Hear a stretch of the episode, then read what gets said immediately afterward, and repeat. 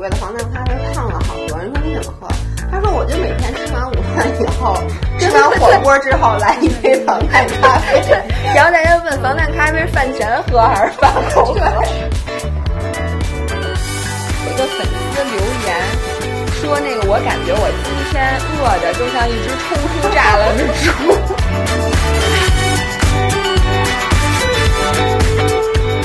Hello，大家好，欢迎回到 Fit Girl Weekly Chat，我是维雅，我是指教，让我们与食物与自己更好的相处。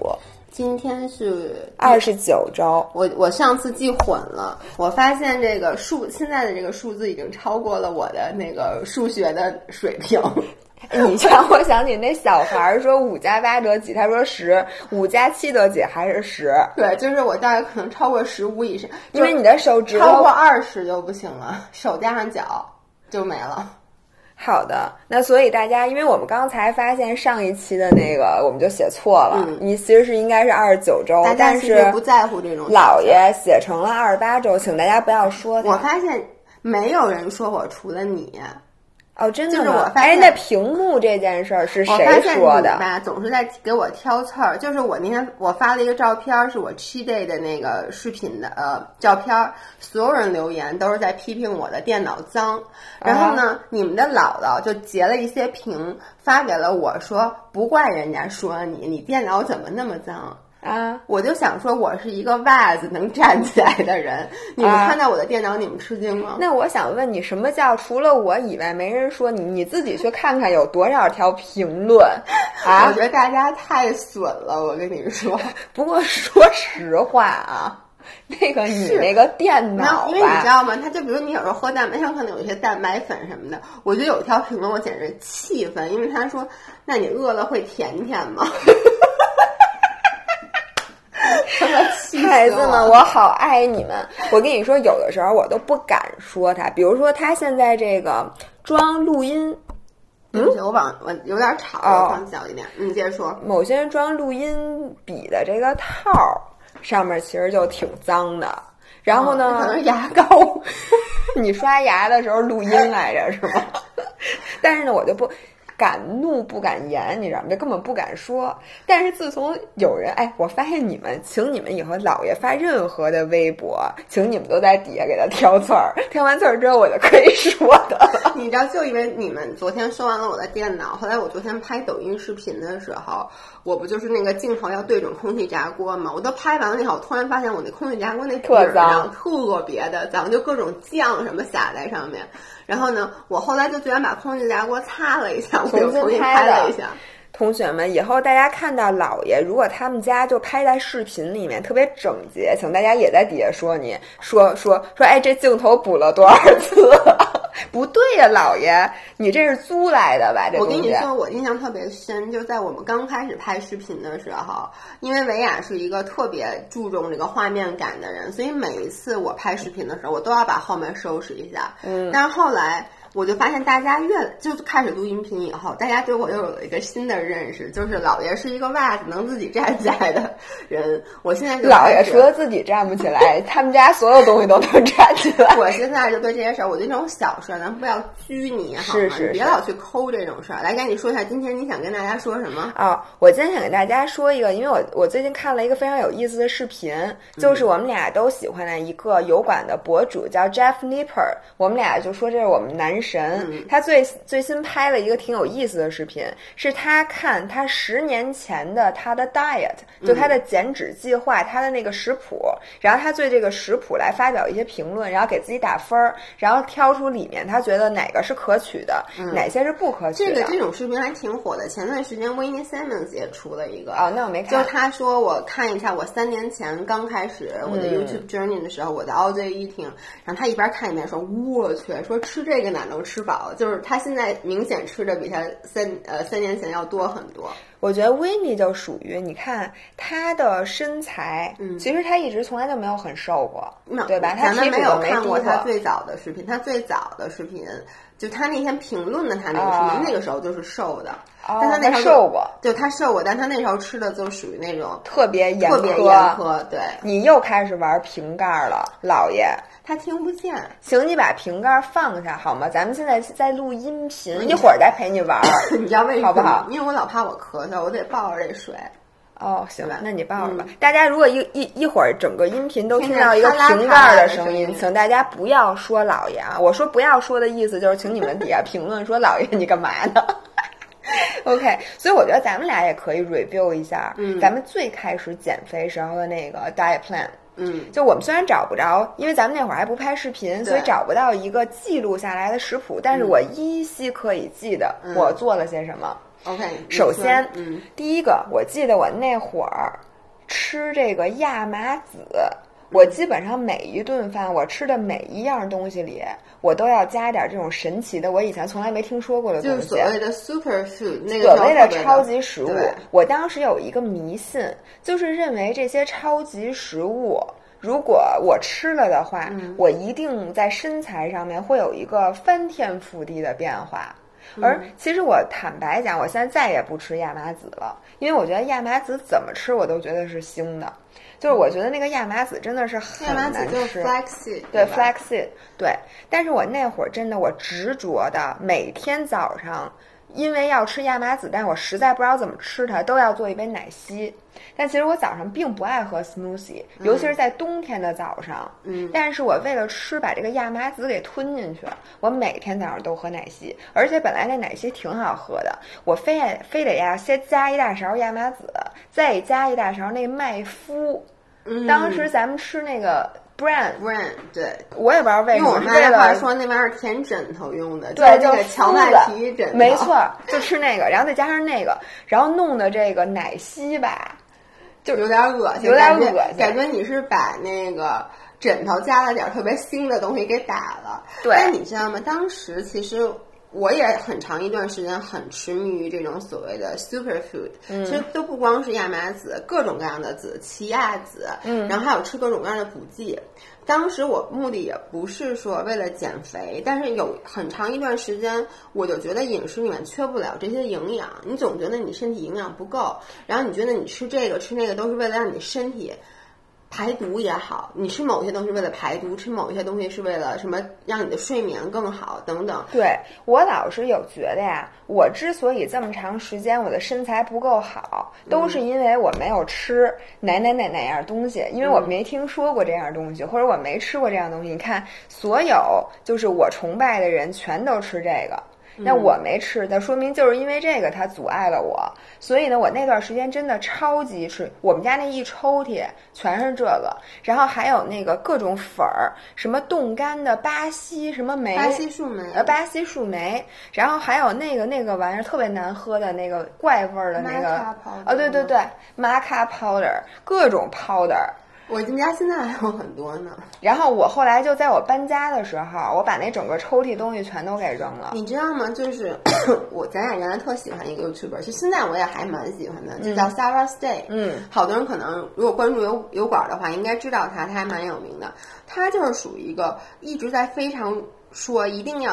崇尚各种各样的 super food，、然后他每天就是用各种各样的粉儿打各种各样的奶昔，他就爱喝那个，而且他有一句名言，就是说他是对脂肪特别耐受的。嗯。你别玩了，我求求你了，行吗？嗯，就是 他说的是，就是他喝脂肪会让他整个这个会非常的舒服，嗯所以他打的很多奶昔里面都搁很多很多牛油果，然后还搁椰子油、嗯或者搁各种各样就是油了吧唧的东西。但其实那些东西我喝完特难受。其实我我一直都有一句话，就是现代人啊，你真的不太缺营养，就是对百分之九十九的人，除非你天天都只吃麦当劳，就吃的很差，你就正常饮食，你真的不缺那些营养。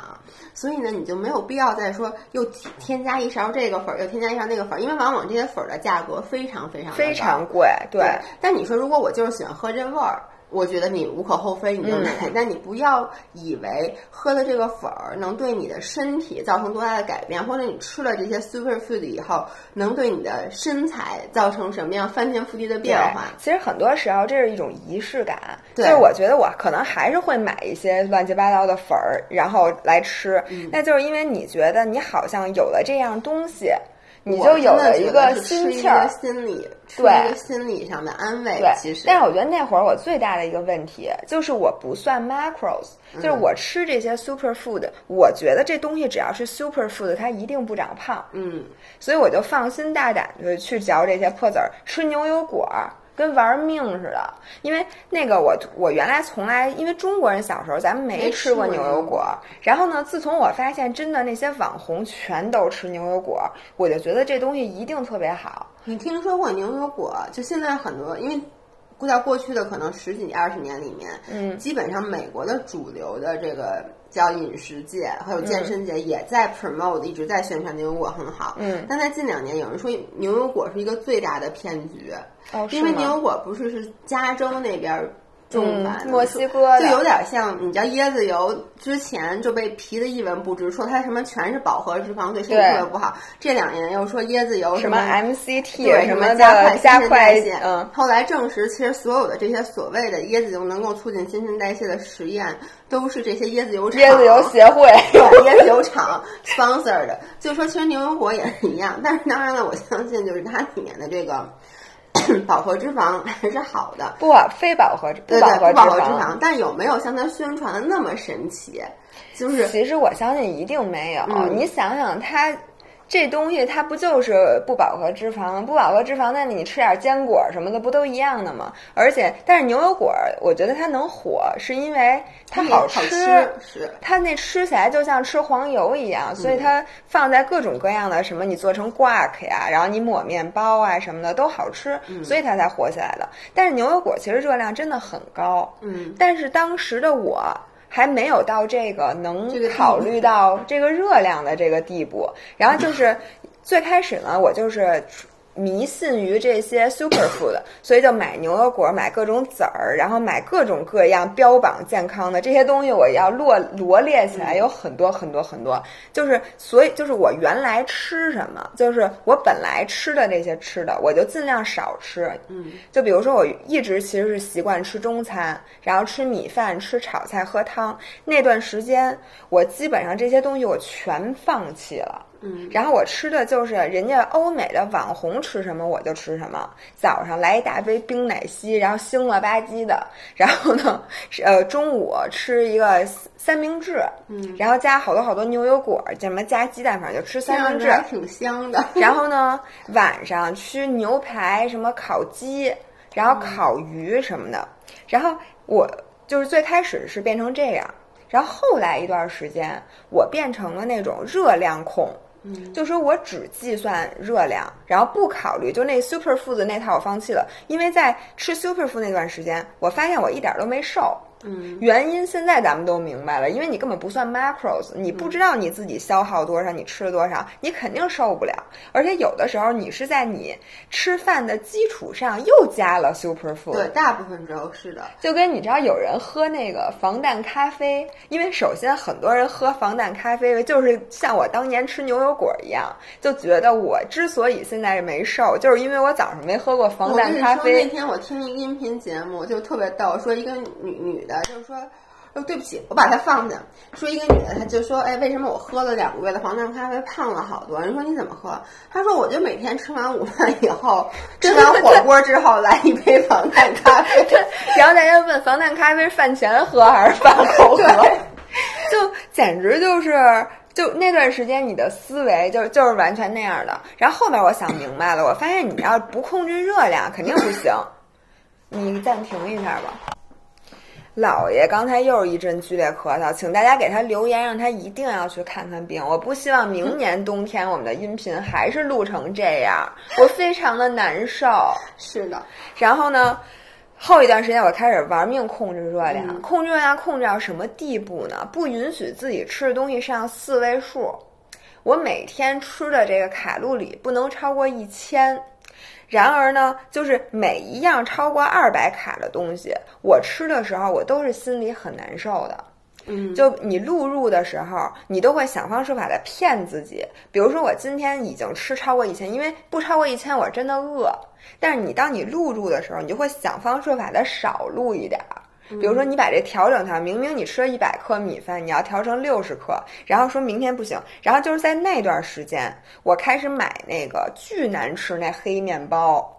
你吃过吗？德德呃，杰森，杰森，德国杰森那个什么 Pumpernickel，那段时间我开始看这个关于营养学的书，然后那营养学书里就讲了每一个食物种类里面热量最低、升糖最低的那些东西，像刚切燕麦。Pumpernickel 就是那个德国的那个酸面包，还有各种梅子，就这些东西都是在我那会儿被视为珍宝的食物。我每天只吃这些食物，我不能接受我吃的这个主食不是这个主食里热量最低的。其实你当时这个病就是叫 orthorexia 嘛，就是叫什么健康食物纠结症。就是其实就是说这个东西只要不是这类食物里面升糖最慢的。或者是热量最低的，我我就不能吃。是的，对。然后就是每天就拿那，我就印象很深，拿那个，因为那个黑面包是面包里热量最低的，cottage cheese 是 cheese 里热量最低的，我就拿那黑面包片儿上面抹上 cottage cheese，再搁俩蓝莓，因为蓝莓是水果里热量最低的。拿这俩三样东西就在一起，我都不知道我那一段时间是咋吃的早饭。你知道前两天那个我直播的时候，有一个人就跟我说说那个我推荐了一个什么东西，我忘了，推荐大家吃的可能是那个一个蛋白棒吧。他就说说这个东西说说特别好吃，但是热热量太高了，两百卡都不太敢吃。嗯，我就。当时我觉得，就是他们觉得单个物件如果热量上了两百卡，这个东西就是特别可怕。I've been there。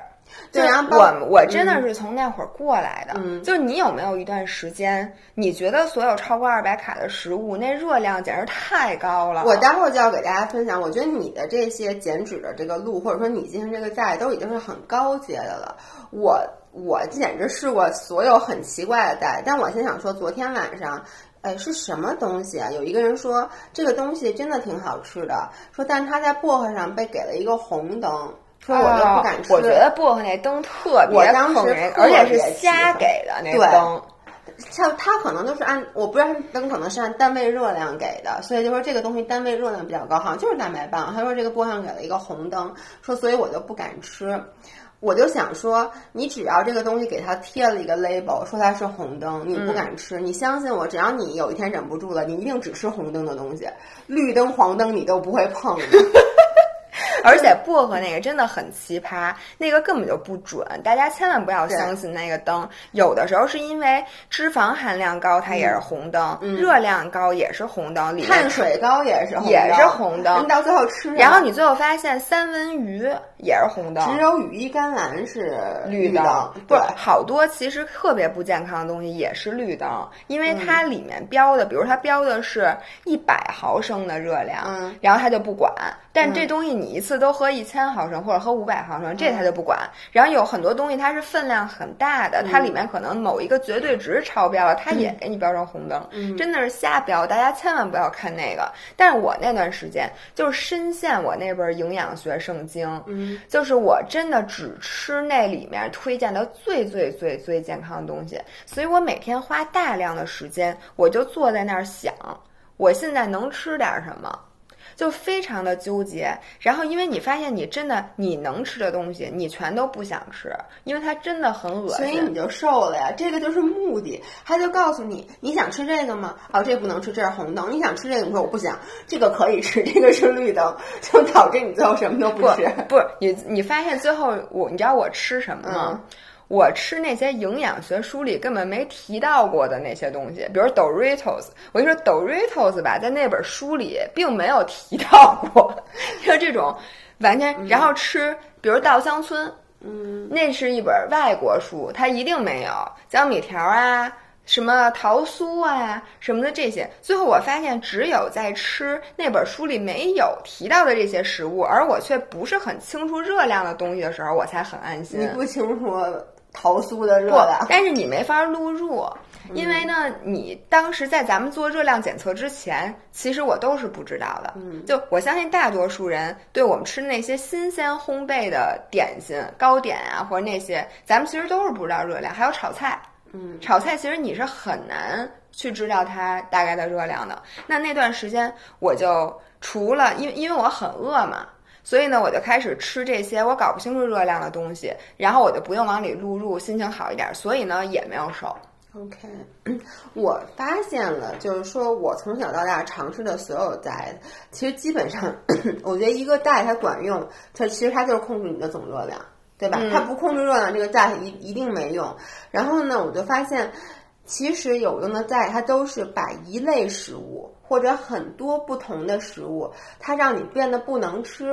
就像你刚才跟你那个其实道理是一样的，它因为让这些食物不能吃，导致你能吃的食物有限，而在这个有限的食物里面，大部分又不好吃的时候，你自然而然就瘦了。嗯，因为我想吃的不许我吃，然后我不想吃的我能吃，但是我不想吃，所以到最后你就吃的很少就瘦了。然后呢？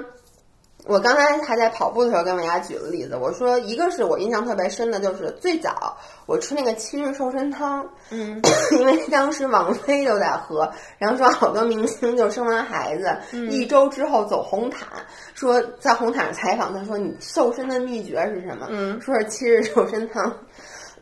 那个七日瘦身汤我们之前好像提到过，他其实就是说他的意思就是说你只能喝这汤。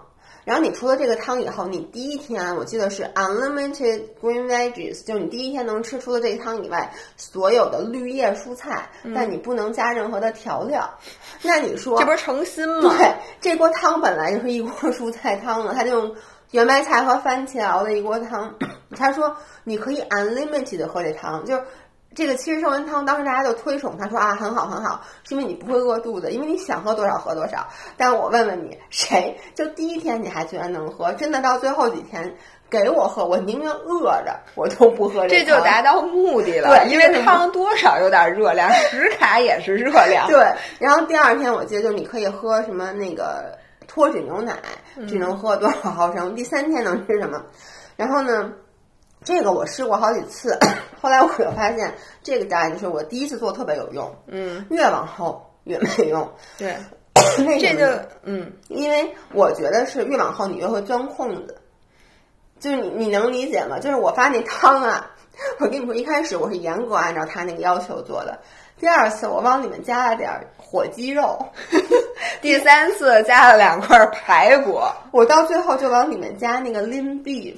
你能理解吗？就是那种那个就是牛肉，对，就是那瘦牛肉。后来一开始只放一点，后来放了好多，最后它成了一锅圆白菜汤，变成了一锅牛肉汤。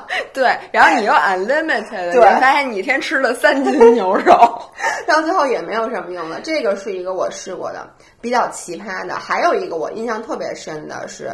那个我之前吃过一段时间叫 raw food diet，就是生的食物。我发现啊，你什么时候会去开始尝试这些食物？就是你每次你试一个菜，发现它已经对你不管用了，然后或者说这一段时间我暴饮暴食，我说从明天开始我一定要痛下决心开始好好吃。但是呢，如果你没有一个明确的，我比较容易去跟随，或者说按照他的要求去做的这种 diet，我就说我明天开始少吃，一般做不到。嗯，因为少吃很容易就吃多了。就是在你减肥的时候，其实你需要一个像希特勒一样的领导，对，他要求你，对，说你必须得这样，而且那个要求一定不能看起来很合理，对，对吧？要不然我觉得没用，要非常的详细，而且这个就是你非常明确的说你到底。哪个行哪个不行？而我大家都知道，我们两个现在做的其实都所谓叫 flexible diet，嗯，就是说我们就说大家就吃你想吃的，你控制一个总热量，嗯、你具体你不要对自己特别严格，你要想吃一口什么稻香村你就吃一口没关系。但这个对于大部分刚开始减脂的人来说，他因为没有这方面知识，嗯、吃一口是多大一口来着？吃一点儿是多少一点儿来着？所以大家就说你就得告诉我一个非常明确的。于是我当时就是，当然你知道，我上大学那会儿，那是十几年前了，在加拿大那时候特别流行这个所谓的叫生食主义，因为他们认为所有加工过的食物都会破坏食物里本身的营养。嗯，但你们知道吃生食，这选择有点有限。太有限了。所以这就是 again，他没有告诉你你不能吃什么，所有东西只要是生的你就能吃。你愿不愿意吃排骨？可以吃，那 你就不能吃熟的。所以无形中他把所有的不能生吃的肉类都排除了。所以那段时间蛋糕什么的，有本事你光吃白面粉吃一嘴也行。对，exactly。所以你就想想生，我就记得那时候，你知道，我就吃生茄子，吃生的西葫芦，就你都快成原始人了。然后你知道，你想吃点脂肪，我就只能吃好多好多坚果。真的是太痛苦了，那真的不可能瘦的。对，反正我也没有瘦，而且你知道吗？加拿大特别冷，我记得特别清楚，因为我夏天都没有在加拿大过，我基本都回国嘛，放暑假。你们知道，在零下二十几度的加 拿大，只能吃凉的。我记得特别清楚，每天吃生菜，每天吃生菜，然后就这种。饮食让你根本就没法，真的没法出去吃饭。那我也可以发明一 diet，就只能吃带壳的东西。对，对吧？是啊，你就只能，比如呃，肉你只能吃螃蟹，对，龙虾，对。然后呢，菜呢没有带没有带壳的，那就不能吃。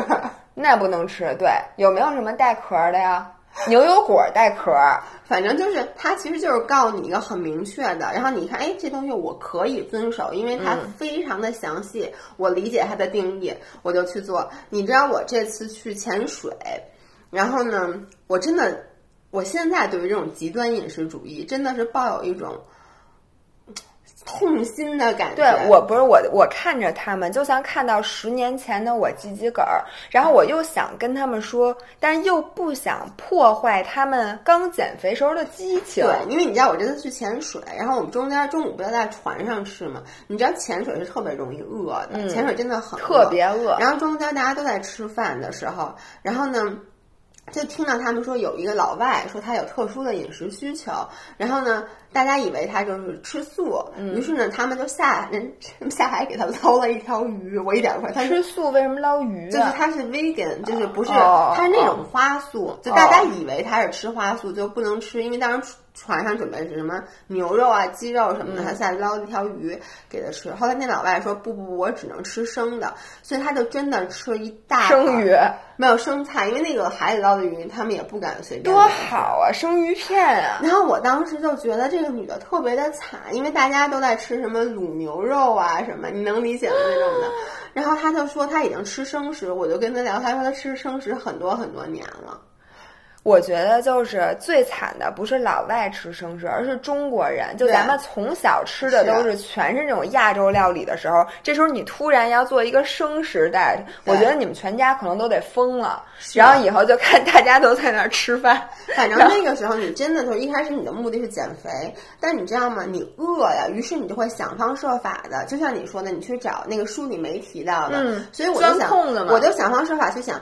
哎呦，到底有什么东西？因为就是我的印象中吃好多好多坚果，我每天就去买杏仁儿，就买一大袋，因为你就你吃叶子太其实你吃那杏仁儿什么也炒过，没有我买的生，那我只能买 raw almond。哦，那那还难吃。对，就是那种，那还真不太好吃。对，就只能吃生的。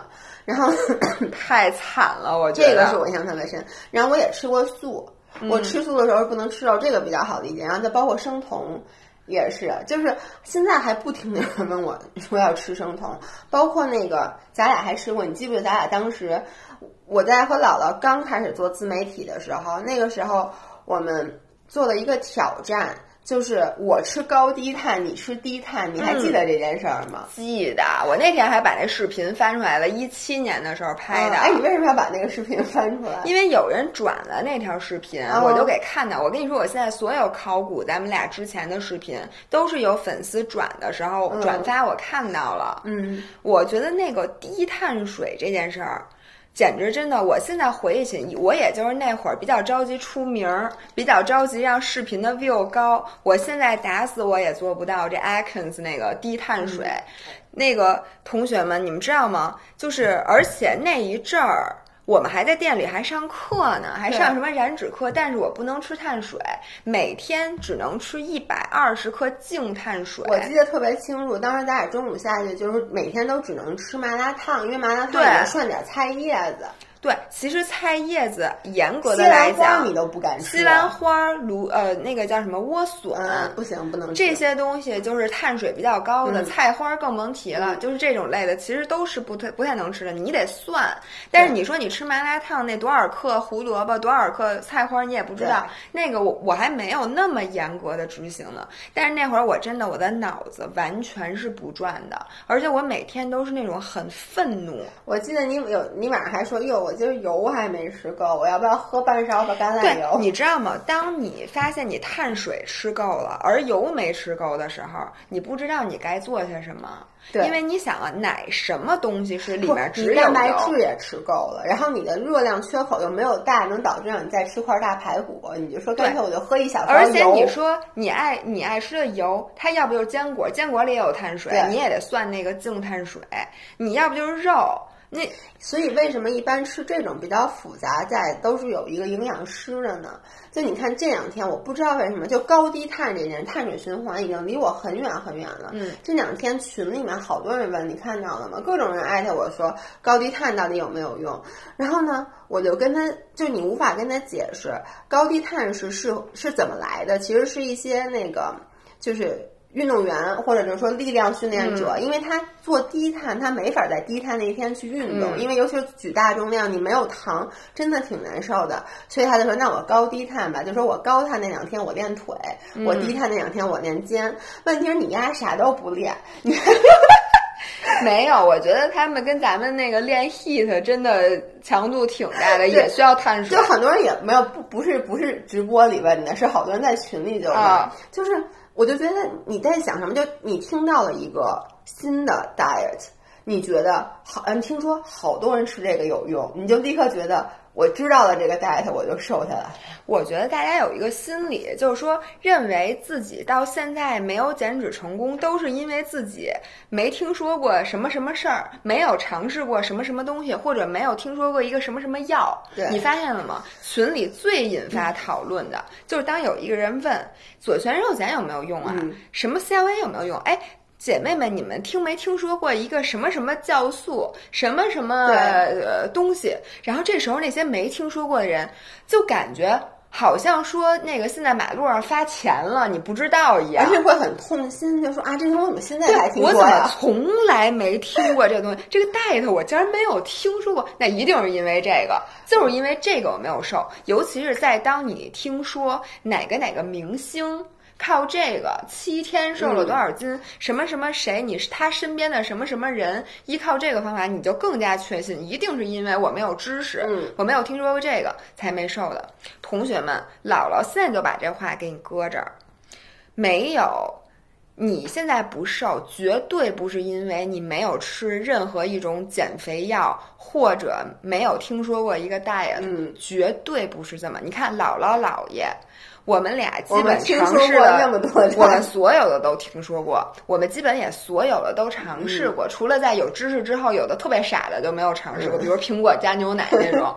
但是我们俩最后瘦下来，其实你发现你就是一个就是减肥没有我们想的那么难。对，只需要做到热量缺口，而且是温和的热量缺口，其实就这一件事儿。就是说你要找没有捷径，你就必须要找到一个你能长期坚持的，你知道吗？我觉得大家 咱们的粉丝还挺有文化的。嗯昨天我看到群里他们在批判一个小红书的博主，坦白讲啊，我一般比较反感大家去批判任何的博主。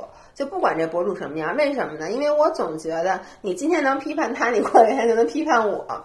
但是昨天我看到那个，我真的我觉得我也要批判他，你看到了吗？没有，一个博主在小红书上让大家给他打钱，说咱们一起绝食，然后呢说你们把钱打给我，绝食。对，说从几号到几号这五天之间不吃饭，只喝水。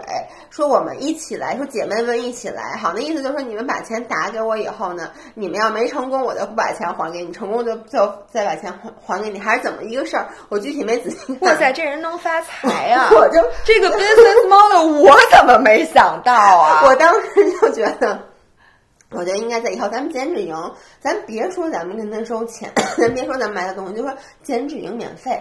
但是呢，你先给我打五千块钱，五千太你只少了要有，一天没五万。没坚持住，我就给你罚钱。然后到最后，咱们可能有的人，比如坚持的很好，最后在中间一定有，因为他一定有中间需要去怎么说呢？没有严格执行的时候，要不然他就得暴食症了。我觉得我小时候做这些所有 diet，你想我那会儿是不是对自己还挺严的？一天不能吃超过一千卡那阵儿，然后还要只吃 super food，就不吃不好好吃饭那阵儿，就是我就没有想到一件事：我以后怎么办？你发现了吗？现在大家最开始减肥用各种激进的方法的时候，他就没有想过我不减肥了之后我怎么办？因为我常我老是我觉得这件事儿是我原来和现在最大的区别，就是想明白这个问题了。原来我不管以后，我只要我这十天恨不得我我我给自己的减肥计划从来没有超过十天的，因为我觉得十天我等不了。太长了。咱们减脂营那天不就有一个人就说，你就说你怎么吃这么少，你还活不活了？哦，说吃他每天吃一千二百卡，然后被你给批评了，你还记得吗？就咱们减脂营里面，他他还运动五六百卡呢。问题是我那会儿不运动啊，然后我就我就不想，我就算就是我我只做七天之内能瘦十斤那种减肥方法，然后我就不想想七天以后我真的如愿以偿瘦了十斤。那我接下来怎么办？我是我我是回去照常吃饭吗？那我肯定马上这十斤三天我就能长回来。那如果我以后就这样了呢？那我还不如去死呢。反正我就记得那个女孩，她当时是这么回答你的：你说你这个太激进了，你吃的太少了，你这样不行。她说，可是我要在，可是我要在什么四十天内减掉多少斤还是多少天？嗯，我就心想。为什么呀？我他说我一定要在这段时间减这么多斤，我我就没当时没有没有去问他，是因为我觉得这种话你现在问他没用。对，但是很多人就是他就是这样，我一定要在三十天这一个月之内瘦了多少斤？谁拿枪逼着你了？你不是？那可能你是不是真的给人打钱了？我觉得是。哎，这真的是一个很好的 business model。对，我就说你，比如说，呃，四十三十天瘦掉二十斤，嗯，你瘦掉之后，我跟你说，你只要多吃一口，马上就开始往回涨。所以没关系，咱们没关系，就是让他，就是让他这样，因为就跟那个什么不瘦二十斤不换头像似的，那个激励效果不够。我发现了，就是减肥没减下来，是因为没发钱。哎，真的，钱没花到位。比如我要是给了人五万块钱，说我这一个月得瘦十斤，我真能给他瘦下来。呃，对，瘦下来之后，人家说不行，你还得四十天以后，你必须要保持，我才能把五万块钱还给你。于是那四十天，你决定开始炒股了，说那五万块钱我不要了，因为我实在受不了了。所以我非常感谢的是，我后来想明白了这件事儿。我发现，只有你长期能够坚持，你就想说一眼望不到头儿，我这辈子可能只能这样了，你都不会觉得太灰暗的时候，你才能真正成功。姥爷又咳嗽了，你那会想什么吗？像你的感情观。就你说你当时结婚的时候，其实就想这个人，我不看他优点，我先看他缺点。就是再过这一辈子，我能不能一直跟他这个这个人相处？其实这饮食习惯是一样的。对，我不看他短期的效果，我不看他的最发光的这个。可能短期他不是最快的，或者他不是最高效的，但是我要看我能不能这辈子都和他好好相处。对，然后我现在回观我现在的 meal meal plan 和我原来的 meal plan，我觉得有两个最本质的区别。第一个，我现在的吃的饭越来越像我小时候吃的饭了。因为原来在最开始减肥的时候，因为我们咱们看的那些减肥的很多东西都来自国外，嗯，那他们肯定不能吃鱼香肉丝，因为他们也不知道有这么一东西，他们不是吃那个沙拉，就是吃什么 ball，就是吃那些什么煎一块鱼配蔬菜。那我那会儿为了模仿他们，我也就那么吃。我现在发现，中国人你要想一辈子坚持一件事儿，你还是要吃你真正从小就吃的那些东西，所以现现在呢，我晚上就正常的吃米饭、吃炒菜、吃肉，就还是我小时候就这么吃。那我现在还这么吃。你其实想想，你小时候真的不胖。我小时候很瘦，对你小时候也很瘦，咱们小时候都很瘦。你是我，我现在想，你从什么时候开始胖的？从减肥。对，从开始减肥开始胖没错，我去我小时候真的瘦的跟杆儿似的。然后我真正觉得我最胖的时候，是我减肥加上我运动量很大的时候。嗯，真的是。就那段时间，就有的人说什么我最近特别努力的运动，每天运动都六七百卡，然后我吃的真的很控制，但是我越来越胖，我特别理解。说实话，我到现在也不能完全去解释这件事儿，我只能跟他说你压力太大了，你睡得不好，你的激素是乱的。我跟你说啊，我我不相信这句话，就是。你记得你练的最狠的时候，那时候你吃的可并不是你最少的。就昨天就有人问说，为什么我这个最近说我最近以前，呃，怎么说呢，食欲还行。自从跟着你们练了这个 HIT 以后，我有点暴食的倾向，就每天都特别饿。我就给他解释是这样的，因为。我们的身体是反对能量缺口的，能量缺口这个东西是违反大自然现象的。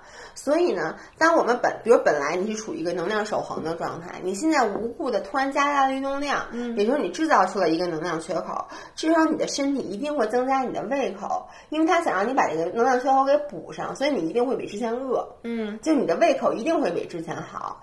你要是说我天运动量突然一下每天上了五百卡，但是我的胃口不太，我胃我吃的比以前还少，我觉得这不太可能。就是在短期内，即使你能做到说一周，你长期内是不可能坚持的。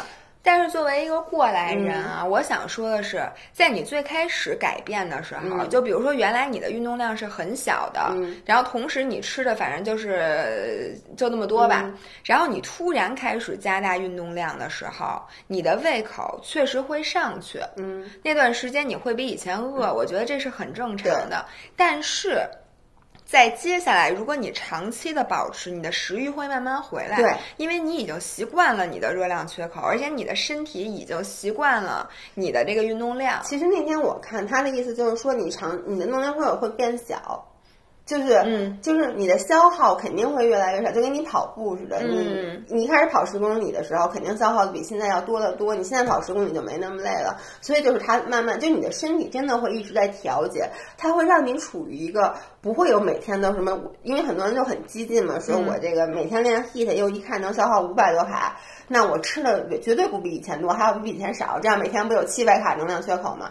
你的身体一定，它要不然就是通过各种激素的调节，让你的消耗比以前变得少一点，帮你把脑子给关了。对，要不然它就不会让你 neat。就很多人都说我这点感觉特别明显，就在我运动量很大的时候，我腻的就特别少，因为你特别累，对，你就只想瘫坐在那儿。反正他总之他会给你做调节。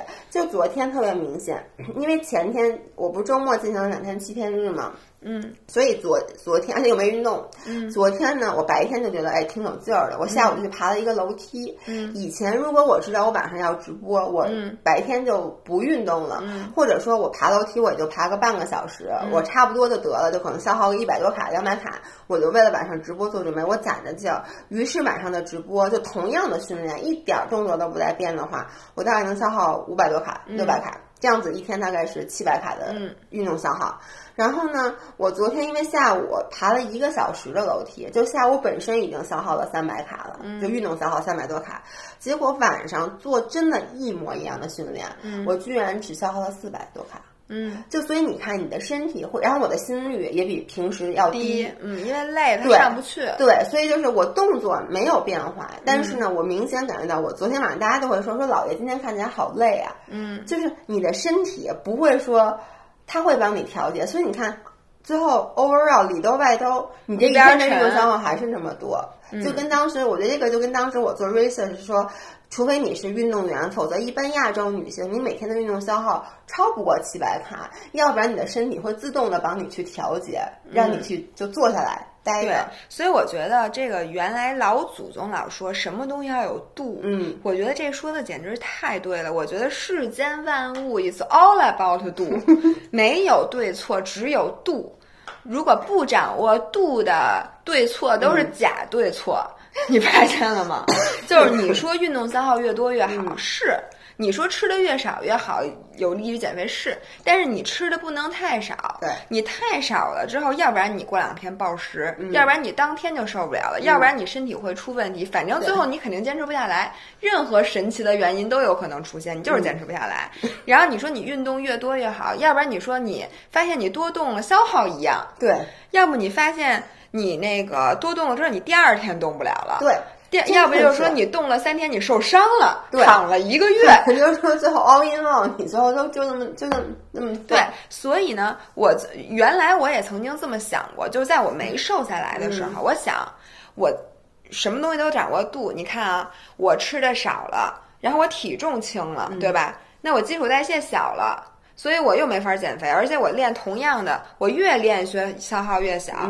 那我就在想，那我就不可能减肥了，对吗？嗯，那我的身体它就不让我减肥，那我就不可能减肥了。但是后来在我瘦下来之后，我想明白了，它不是不让你减肥，它是需要时间适应。对，就你的身体不是说它一点理都不讲，你就是想瘦五十斤，它就是不让你瘦，而是它不能允许你突然一下改变。对，他能接受的是你潜移默化、水滴石穿，然后每天一点点，每天一点点。就像我觉得，你知道这个手表，就我觉得这个苹果手表对我帮助最大的一点，就是首先它不 push 你，就是你的活动目标是你自己定的，嗯，你它不用告诉你，你这个身高体重啊，你每天必须要到达多少的活动目标，你自己定。其次呢，它通过这个，比如说。每天要站起来十二个小时，就这种啊不不是十二个小时，是十二个小时站啊对对，站起来一分钟，每一个小时站起来一分钟，但要有十二个小时都站起来，对吧？然后就有这种事儿，我发现这种事情其实它的力量。嗯，是远比你想的要大的。然后你只要把眼前的这些小事儿做好，你不用去考虑你现在该吃一个什么样奇葩的 diet，你也不用考虑减肥药的问题。其实你一定要能瘦下来，只要你有信心。对我特别希望我在十年前能想明白。但是就算同样的，就我自己把这件事儿告诉十年前的我，我也不信。对，而且你知道，我还在想一件事儿，就是。你如果咱们没有做这个行业，你也不会去经历这些。嗯，就你想你要是正常上班的话，你根本就不会去说，我非要，因为不得不承认，你在一开始减脂的时候还是有一段时间很痛苦的。而且你以前和师傅的关系很好，你现在确实跟师傅的关系不如以前那么好。我觉得这属于工伤。嗯，真的工伤。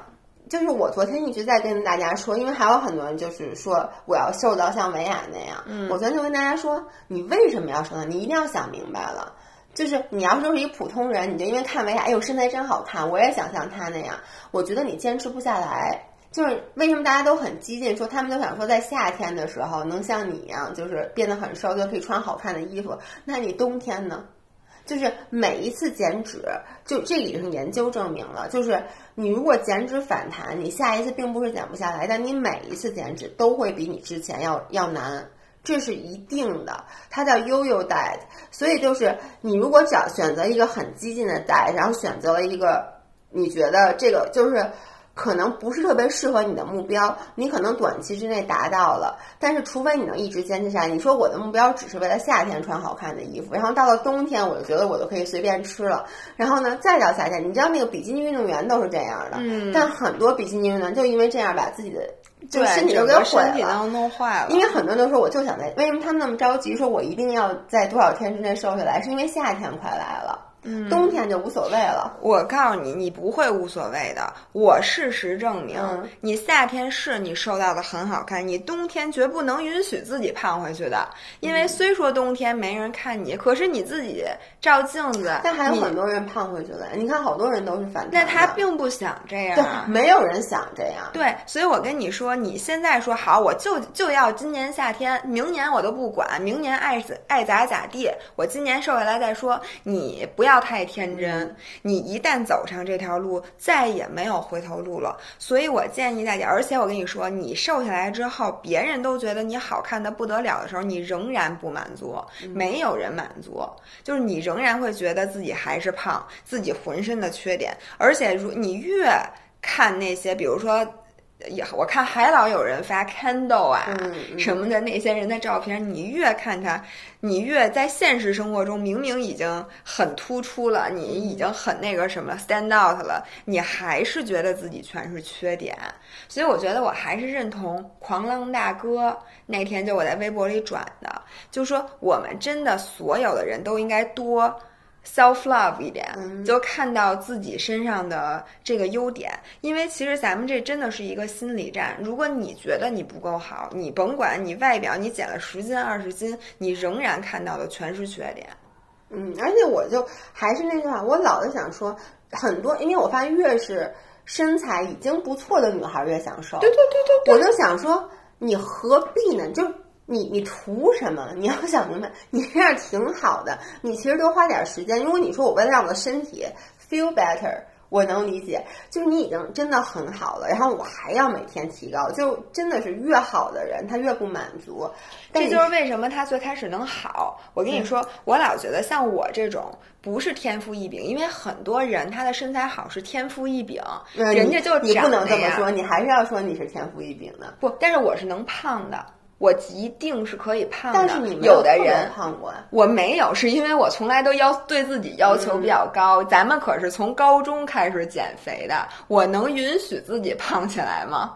我从来也没有放开过。我说我看我自己到底能长到多少斤。你在加拿大，你还是狂吃过呢。我就从来没有说我就，而且我的胃因为有局限，所以我也不可能说有一段时间像那什么一直冲出栅栏的猪。那天 有人说，那天看到姥爷的哪个微博，然后有一个粉丝留言。说那个，我感觉我今天饿的就像一只冲出栅栏的猪。我一直是那在栅栏里边被挤在角落里的一头不怎么地的小猪。嗯，所以我也就没有。而且我真的是，就是对于我这有的人天赋异禀，我指的是说，首先他天生身材底子好，其实呢，他要不就是就他就吃不胖，很多人真的是吃不胖。嗯，然后他的身材、人家的屁股什么全是天生的，他也不用怎么练，就那样的。但这种人真的很少，就真的非常。你觉得少吧？但是因为咱们现在天天看社交媒体，我觉得这是一个逆向选择。很多社交媒体上的这些 KOL，他就是这样的人，所以咱们把全世界这样的人都集中在了我们手机的 Instagram 上。所以啊，你的意思是大家会觉得这种人很多？对，大家就觉得除了你自己以外，你一上网全是这样的。你别上网，你回头往你左右看看。对，就大家有的时候，尤其越在家待着，你越活在了虚拟的世界里，你变成了和全世界天赋异禀的人同台竞技。然而，咱们是一个普通人。嗯，而且你知道，大家真的都 P 图。我跟你说，所以大家千万不要 P 图啊，吸肚子呀，找姿势啊，谁？我就想问，就是你们不要拿你自己普通的一张抓拍的照片去跟人家这个精心修饰过的照片相比，没有这么比的。嗯，反正哎呀，咱们今天其实本来是想跟大家说那些，就是我们减肥上的那些带，我其实准备了好多有意思的故事，就你最后又把它弄成一个非常上升高度的。给大家那什么？因为我真的，你知道吗？我不不是说搞笑，我真的有时候很着急，因为我每天就是我我比你看微博私信的频率高很多，我每天都能收到大家发过来的作文。我下回特别想找一个机会把这些作文给你们念念，但我又怕影响你们，因为真的很多人吃东西不敢咽。像超过别说二百卡了，连三位数的卡路里的吃的都不敢吃，可以把它切成块儿嘛？每一块热量就被你把它每一块切成三卡。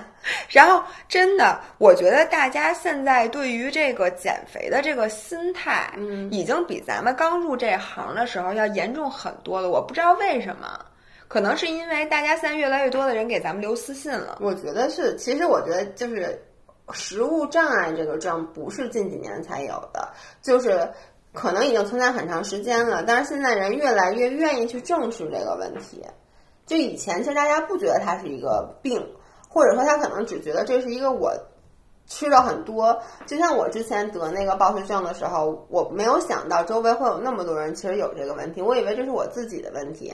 然后大家后来就是因为咱俩一说，别人说哦，原来他们也有啊！一看一一一，然后一翻留言，发现哎呦，有一半以上的人发现都有同感，所以大家就觉得找到了组织。还有就是咱们小时候，咱们认咱们看的偶像都是那画报上的大明星，你觉得吧？就而且那明星没有几个。